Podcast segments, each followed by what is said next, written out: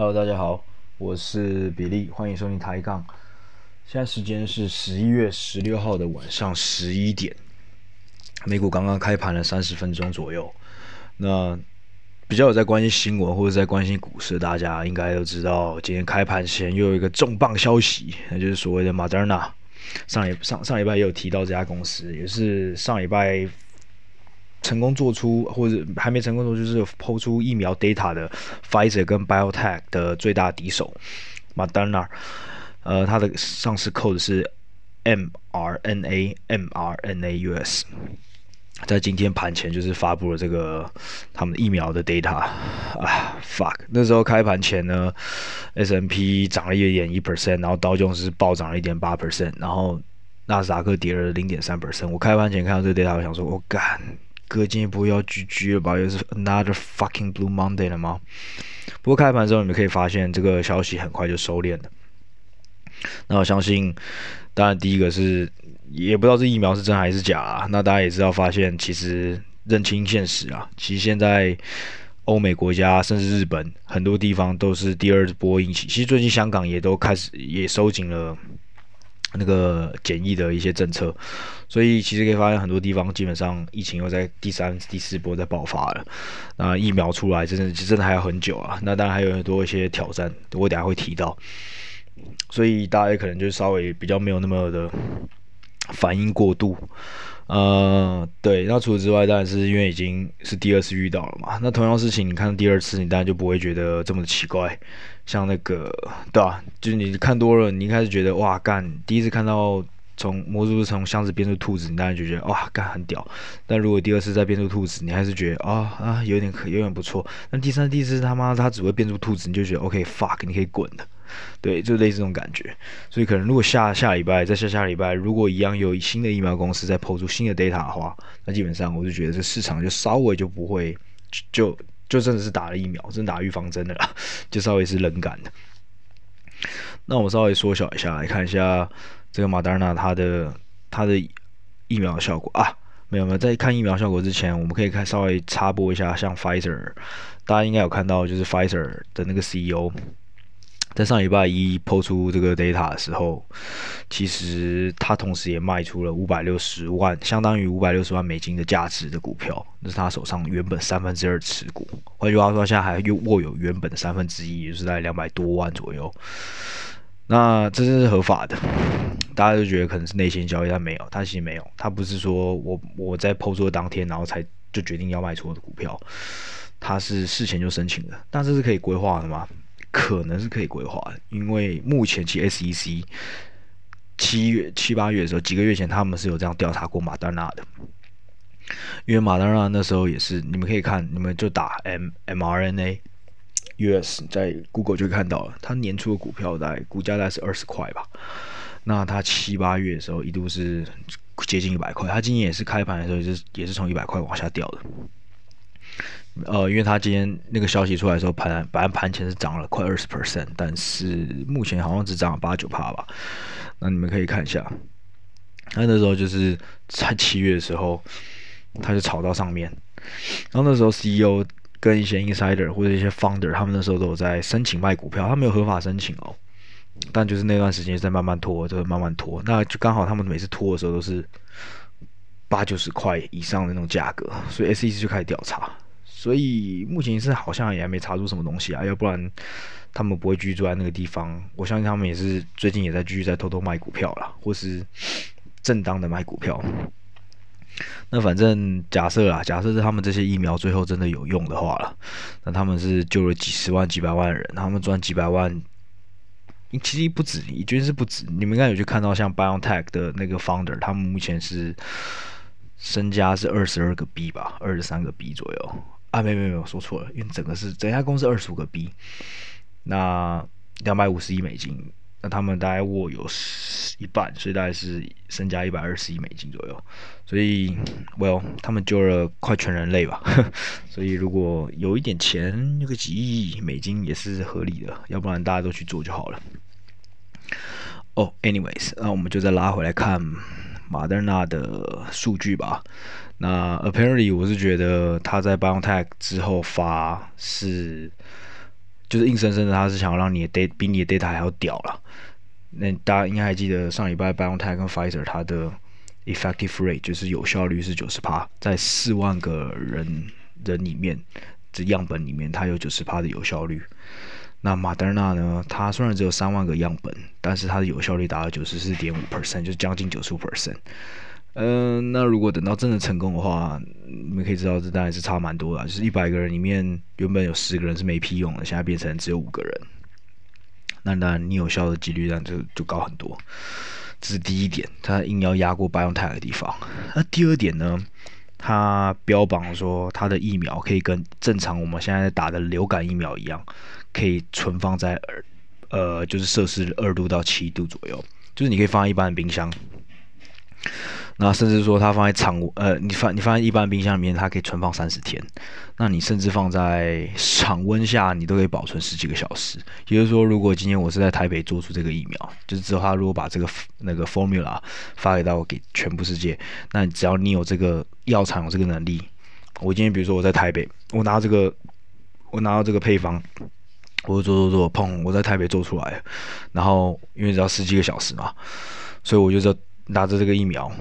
这些运输小姐妹，你会想那些 f o o Panda 或者是 Uber Eats 这些人就就开始骑车，就砰，然后从台北骑到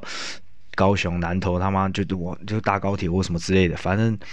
一天就是全部就就可以打完了。然后你也不用用，你运输的时候你也不用特别放冰箱，你什么都不用，你就是就是放在袋子里面，就一堆疫苗在你身上，用 f o o Panda 那个箱子你就可以打去一家一户给人家打，这听起来非常屌。尤其是相对于 Pfizer 它的疫苗，它三四天前说出，虽然他们的有效率那时候达到九十 percent 哦，但是他们的疫苗必须放在储存在零下七十度，摄氏零下七十度。那你们要知道啊，这种摄氏零下七十度这种冷冻柜不是一般家用啊，那种什么三菱啊啥小，哎，三菱有做冰箱吗？Panasonic 这种冰箱做得出来的，它是需要，它是需要。特殊的一些厂商才做得出来的。那我这时候看到这个新闻的时候，我就想到就是，OK，这又是一个新的机会了。So，有些新闻你们可以看到一些机会，像我本身是没有任何疫苗的股票，因为我觉得压这真是太太难说了啊。但是我看到这个新闻，我就发现，哎，其实 maybe 是有有。有一个商业机会，呃，就是有个投资机会，不是说商业机会，因为能做这种冷冻柜的公司其实不多，然后所以我就上网很简单，我就打，你们可以可以打，你们就打，比如说我那时候是这样打，Pfizer vaccine，然后 freezer 或 storage，那你请你打中文也可以，因为像我自己看台股很喜欢用巨亨网，那其实我打中文啊，我就打辉瑞疫苗存放冷冻。几个字，然后就跑出巨亨网这篇文章，你们可以去看一下。那他就有说出，要存放这种疫苗的，它需要一种冷冻柜，就是超级低温冷冻柜。然后英文是 Ultra Low Temperature Freezer（ULT Freezer）。然后目前上市公司里面只有一家公司，就是 Thermo Fisher，然后 code 是 TMOUS，TMOUS 有在做。你们看到这家公司其实已经涨了很多了啦。那 TMO 本身是一家很好的公司啊，它其实现在也不贵。如果你仔细看它的 PE 的话，现在四十倍。那以前是 trade 在二十五倍左右。其实我本我本来就知道 TMO 这家公司，在两三年前我在做 intern 的时候，它除了呃它的本业其实很多，它是一开始在做检测的一些仪器，然后检测的服务也有。那基本上是检测相关的东西，所以它今年也是疫情受益股，因为它今年有大概二十几个 billion 哦，那占它的去年总收入大概是十趴到十五趴左右，是受益于疫情。他们在最近一个 quarter 的 project 就是的预测全年收益大概是十趴到十五 percent，也就是说它去年的营收整个整整多了十趴，是因为疫情的关系。那为什么这样？除了这，我现在说的这个冷冻柜，因为那时候还没有疫苗嘛，所以其实他那时候没有那么多人在做，在订冷冻柜。他有做那个，就是你们我们今天要飞飞机的时候，要先去做核酸检测嘛。他做，他有在做核酸检测的检测剂。就是很像很像是比很像很像是那个啦，就是验孕的那种，但他不是，但他他不是验孕，他是他他是验你的 COVID，对，所以他做这个大概今年就做到，呃，他那只是说他预测今年可以做到三十亿吧，对，你想三十亿美金哦，做一个检测剂，对，所以接下来目前啊，你们可以看巨亨这个文章，我觉得还蛮方便的。他说 Thermo Fisher，因为因为其实在七八九月的时候，美国就有下令，联邦就政府就有下令说，不要去大量的订这些，就超量的去订这些，呃，ULT freezer，因为怕会供不应求。但是因为现在疫苗爆出来嘛，所以州政府是 don't give a fuck 了吧？那所以医院跟州政府都在抢。所以你应该知道，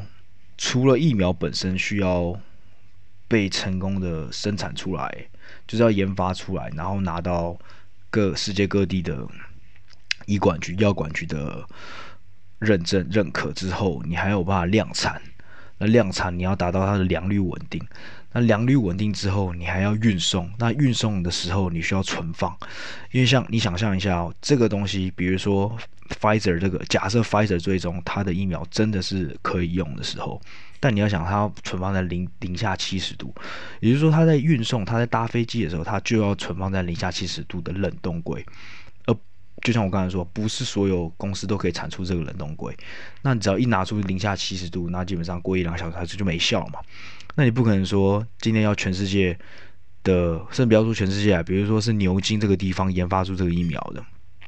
难道你要全英国的病人全部都？或全英国的人民全部都到牛津的地方去打这个疫苗吗？不可能嘛，对啊，所以这这东西是需要运送的嘛，所以运送又是一个问题。那运送完之后再存放，这些全部都是一个需要去克服的困难跟问题。所以不是说今天疫苗蹦出来就蹦出来了，而是它还是有很多事情需要去解决的。所以我觉得今天来说，今天的市场反应算是一个比较合理的东西了。没有说过度的是太看好一些旧经济啊，或者一些经济所谓的 economy recovery 的一些股票，也没有太去杀旧的 tech 呃，太去杀一些 technology 股票。那就像我刚才讲的这种东西，我是从看完这个疫苗之后，我就想到，哎，冷冻柜它 maybe 是一个 idea。所以你们平常在看一些新闻的时候，是稍微可以去联想一下，到底有什么样类似的机会。那比如说像。年初的时候，你们就可以稍微看一下，像比如说年初的时候，大家都在炒一个叫做一个 PPE（Personal Protective Equipment），就是个人保护的一些设设备啊，比如说像口罩啦、卫生纸啊，然后什么防护衣这种东西，防护衣就比较太专业一点，然后橡胶手套。那比如说像年初的时候，第第一季、第二季那时候，香港啊，他们那时候。疫情刚爆发，因为香港跟台湾一样，你们也知道，就是有被 SARS 荼毒过了，所以防护意识也也比较好。那它太好就是太好的坏处就是他们在囤积卫生纸的时候就很鸡掰，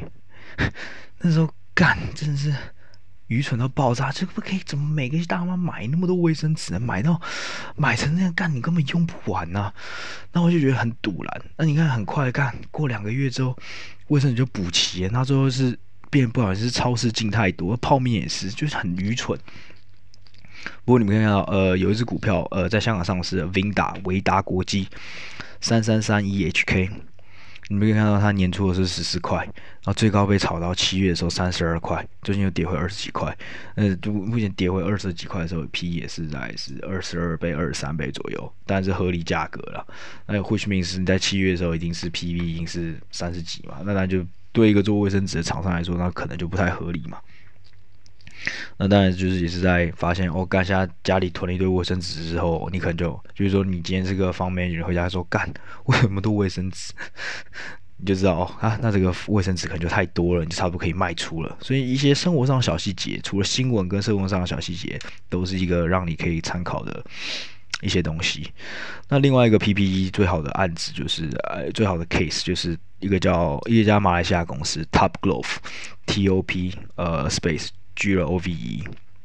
它在马来西亚跟新加坡上市，那扣的都是 TOPG，你们现在可以直接用 Google 打 TOPG stock。那 Top Glove 呢，它是全世界最大的橡胶手套生产商，在大概占了快三十 percent 的 market share，就市占率。那你们知道，马来西亚基本上是一个很依赖原料，尤其像橡胶这种东西，所以他们基本上其实他们是全世界最大的橡胶手套出产国。那 Top Glove 又是全世界最大的。你们可以看一下那股价，从年初的一点五块到两块钱左右，八月或者是最近都一度暴涨到九点五块，那基本上是十五倍的价格。那最近跌回七块啊。呃，但是如果你这是在两块钱买的话，你现在七块也是赚了快三十三百 percent。对，所以我觉得，反正看到一个新闻，或者想，或者看到一些生活上的一些东西的时候，都可以稍微去去想，而且不只是想一层，而是可以去想第二层、第三层，然后可能可以找到一些蛮有趣的标的。就比如说，今天我不要直接单纯的去买疫苗股，尤其像疫苗股飙涨上去之后，它可能已经消息出来的时候，它的股价可能已经反映了，但是后面的储存跟运送呢，maybe 是后来之后会补涨，或是之后才会反映出来的东西，所以我觉得这是一个一个提供一个比较好的思路给大家了。呃，好，那再来之前呢？上一集做完之后，就是我上礼拜一被市场震震到了嘛。那我我跟大家提说，反正就是等到市场比较缓和的时候，可以做一些调整啊、调仓的行为。那反正就有一个听众，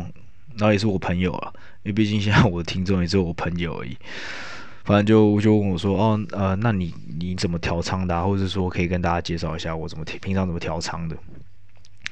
呃，我必须跟大家讲，我觉得调仓东西呢。看似是科学，其实这是一个艺术，所以我可能就是觉得之后会再用另外一集跟大家分享。那今天就稍微在调仓，就是稍微跟大家介绍一下，比如说你在调仓，就是在讲调仓、调仓、调仓是，那你在部位 set up 的时候。你是怎么样 set up 一个部位，或者是怎么样 set up？你是怎么开始买进一个部位，或者开始买怎么开始建立一个部位，然后最后慢慢建立一个部位之后，要你是怎么建立一个 portfolio，是怎么建立一个投资组合的？那在那之前，呃，在就是在在在在更前面一步啊，你要知道你自己是什么样的投资者，你是喜欢成长性的股票，还是你喜欢价值性的股票？这是很基础、很基础，就是我们通常会把股票投资者分成两个 style，一个种是成长，就是 growth；另外就是 value，就是价值。你看像像那种 Russell，就是罗氏罗素指数，它也是把中小股票啊分成 Russell growth 跟 Russell value 这种东西。那 growth 就很简单啊，就是看就是基本上就是未来的成长性啊。那 value 就是 value 就相对就是我希望你有稳定的那个现金流。就是我希望每年你每年进账的，比如说我喜欢买十呃十倍的现金流，也就是说，假设我每年稳定，我 project 我未来我十年这家公司是没有任何成长性，我成长上我超级小，但它每年都可以给我一千万的现金，那我愿意买十倍的现金，也就是说我也就是说我今天愿意买这家公司就是买一亿嘛，十一千一千万乘以十就是一亿，我觉得这我愿意买这家公司的价格，那 value。很多时候都会被大家误解成为是一个很便宜，就是去买挑便宜货。呃，应该这样说，便宜货是价值股没有错，但是价值不是所有的价值股都是便宜货。应该就我的我的理解是这样子。那最好最好的东西呢，当然是呃价值跟成长的一个结合啦。那像巴菲特在早期的时候，他也喜欢是，他比较投资，大家都知道他喜欢那个叫做 Seed Bus。就是他喜欢那时候找雪茄屁股，就是就是那种成长到末端的公司，或是产业已经到就是夕阳产业，然后但是呢，他可能会卖到很便宜很便宜的价格。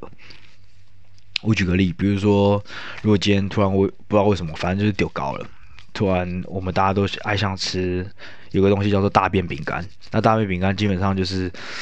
反正就拉一坨屎，然后那一坨屎呢。我我我要还有一个人，我要请一个人搭搭一边搭搭一坨屎，然后我请那个人要一块钱，然后那个屎大便加工加工加工可能要再花一块钱，然后再包装又一块钱，所以最后是成本是三块钱。那三块钱之后呢，我再拿去卖，所以卖一只这个大便饼干卖一个可能要五块钱。然后有一天突然干，大家都醒了，就发现干为什么每天要吃屎？然后这这大饼饼干就开始跌，跌到四块钱啊，有些人就觉得比较便宜，啊跌又跌到三块钱，已经跌到成本价，然后再跌跌跌两块钱，那跌到一块钱的时候，这时候巴菲特就觉得哦 fuck，大饼饼干真的太便宜了，于是我就要用一块钱去买这里曾经是五块钱的大饼饼干，对，但是这个大饼饼干以后会不会成长呢？嗯，我也不确定。呃，除非有有，比如说有种状况，比如说他今天这个大饼干只有在中国嘛，只有在中国卖，那大家中国过一开始很很夯啊，很很大家都很喜欢，很喜欢追嘛。应该知道，就是台湾以前也是，比如说有一阵子这种葡式蛋挞或者什么珍珠奶茶热啊等等的，那可能过一阵子之后就没那么夯了嘛，就没那么热了。然后所以就从五块钱一路跌下来。那假设。巴菲特就这时候就把它用一块钱买下来，然后包装好，包装好，然后改成像美国人的胃口，之后卖到美国的吧，哇，就美国一卖到大饼干，我靠，so unique，so interesting，然后就干，他们愿意花三十块去买这大饼干。那这种再改造的公司，然后再卖出，其实是巴菲特他很擅长做的事情，所以这是为什么他很喜欢去捡便宜，因为他很会重组公司，公司再造。所以如果这样的话呢，他就成功了。那本身他其实因为有这个所谓的公司重组跟再造过程啊，或者有换了一个市场，所以它并不是一个纯粹的一个它 business 它本身的 growth，它本身的成长。那这种在 Charlie Munger 就是他最他他目前的合伙人来了之后，那他就改这个习惯嘛，当然是大家都期望能在最舒适的价位，也就是说相对便宜的价格买到最好的东西。那他。自从芒芒哥来之后，他也是比较不会去只追求只有便宜这件事情啦。那他同时还会去追求那些有稳定性、稳定现金流，那有前瞻性、有成长性，并且客户粘度很高的，然后有所谓的护城河，就是 moat 的东西。像你们可以看到他那时候买的可口可乐，那其实最好最好的一个案例是，就是让我们现在。大家都在追求的是希望能把 growth 跟 value 都可以结合的，就是他买下苹果这件事情。因为像苹果就是一个很好的一个案子，就是它既有成长性，它同时又有价值。因为你可以看到它的经历，它的。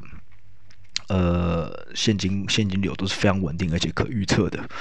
那苹果就是一个很好的案子，是两者的结合。那另外一个呢，Amazon 是更好更好的案子，因为成长跟现金流都是非常可观而且预测且可而且稳定的。尤其它的成长性就可能比苹果的想象性想想象的空间就更大了。所以它是又是更好的一个案子，这一个例子是这两个的 mix。所以我觉得。呃，在最后，其实大家不会只是，我觉得每个投资者应该不会只是一个单纯的成长或者单纯的价值。我相信还是有，还是有很多 hedge fund，很多的对冲基金现在还是会秉持着纯价值投资。那当然也有一些比较疯狂的，或是比较符合现在潮流的，其对冲基金是纯纯粹的成长。但是我觉得所谓的纯粹成长，他们其实都还，除非你是 really go crazy。要不然，其实你在所谓的成长的这个架构下面，其实它背后是有一套去怎么去 value，你是怎么去评估这家公司或者评估一家产业。就你在买入的时候，你还是有一套逻辑在的。这是我我我觉得，所以我觉得所有的应该说大部分的投资者是在一个光谱上面。比如说我是七十趴 growth，我是八十趴 growth，然后二十趴价值这样子。我不会说我是一百趴 growth 的一个投资者。所以只是说，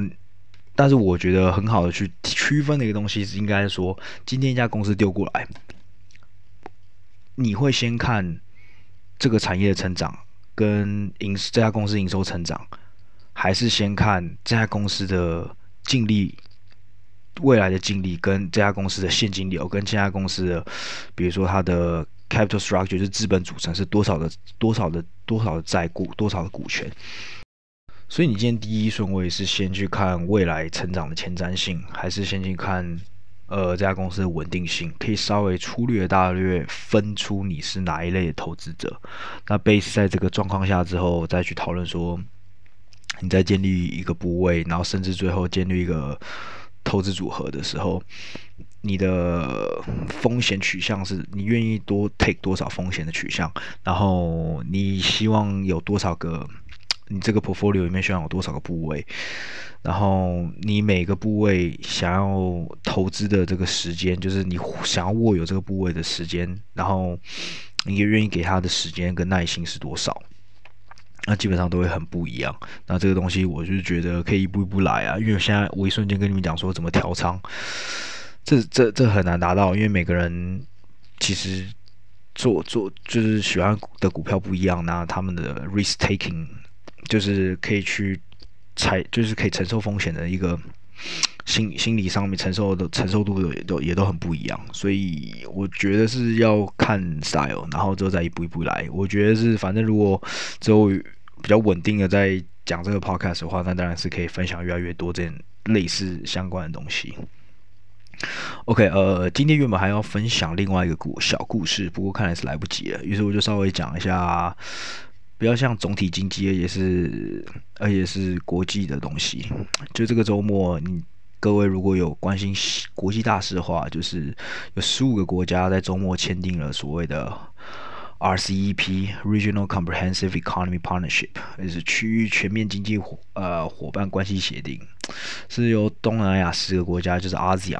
东南亚国家联盟跟中国、日本、韩国、澳洲、纽西兰签订的一个贸易协定。那这个真的是非常巨大，因为它目前是呃估算出它基本上是占了三分之一全国的呃全球的 GDP 嘛。那如果你们上网搜寻一下这个图啊，就这个区域图，就会发现，那这个图非常熟悉，因为再度在这么大的区块里面，有一个长得像番薯的一块地被排除在外了。呃，严不严重啊？我是觉得当然也会严重啦，因为，Well，毕竟，干你身边的国家全部都。他们以降到十年内降到零关税为一个目标，结果你直接被排除在外，你不就是你不就是棒槌到爆了吗？等于说你每做生意的时候都比较都要比别人多花这个关税的钱，那那当然久了之后谁想跟你继续做生意？不过我觉得是危机也是个转机啦，因为毕竟现在国际关系政治都非常的脆弱，尤其在即新的美国总统如果出来之后，到底会不会？有任何的变化，我觉得都很难讲。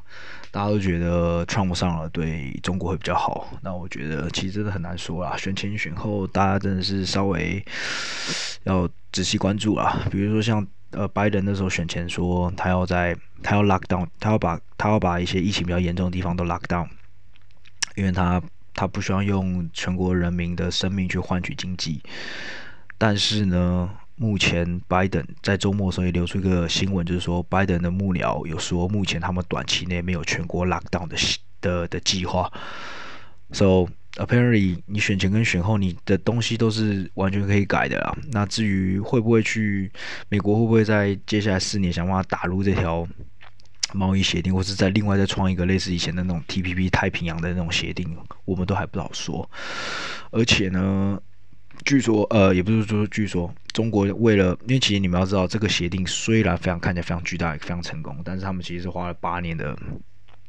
八年的时间谈判才谈成的，而且去年印度还退出了，所以整件事情谈判上其实是非常辛苦，因为你是十五个国家，而且其实光 ASEAN 本身东南亚联盟里面本身就不好谈的啊，那这更别说中日韩的一些一些微妙的关系，然后再加上像中国跟澳洲最近。也在炒贸易战嘛，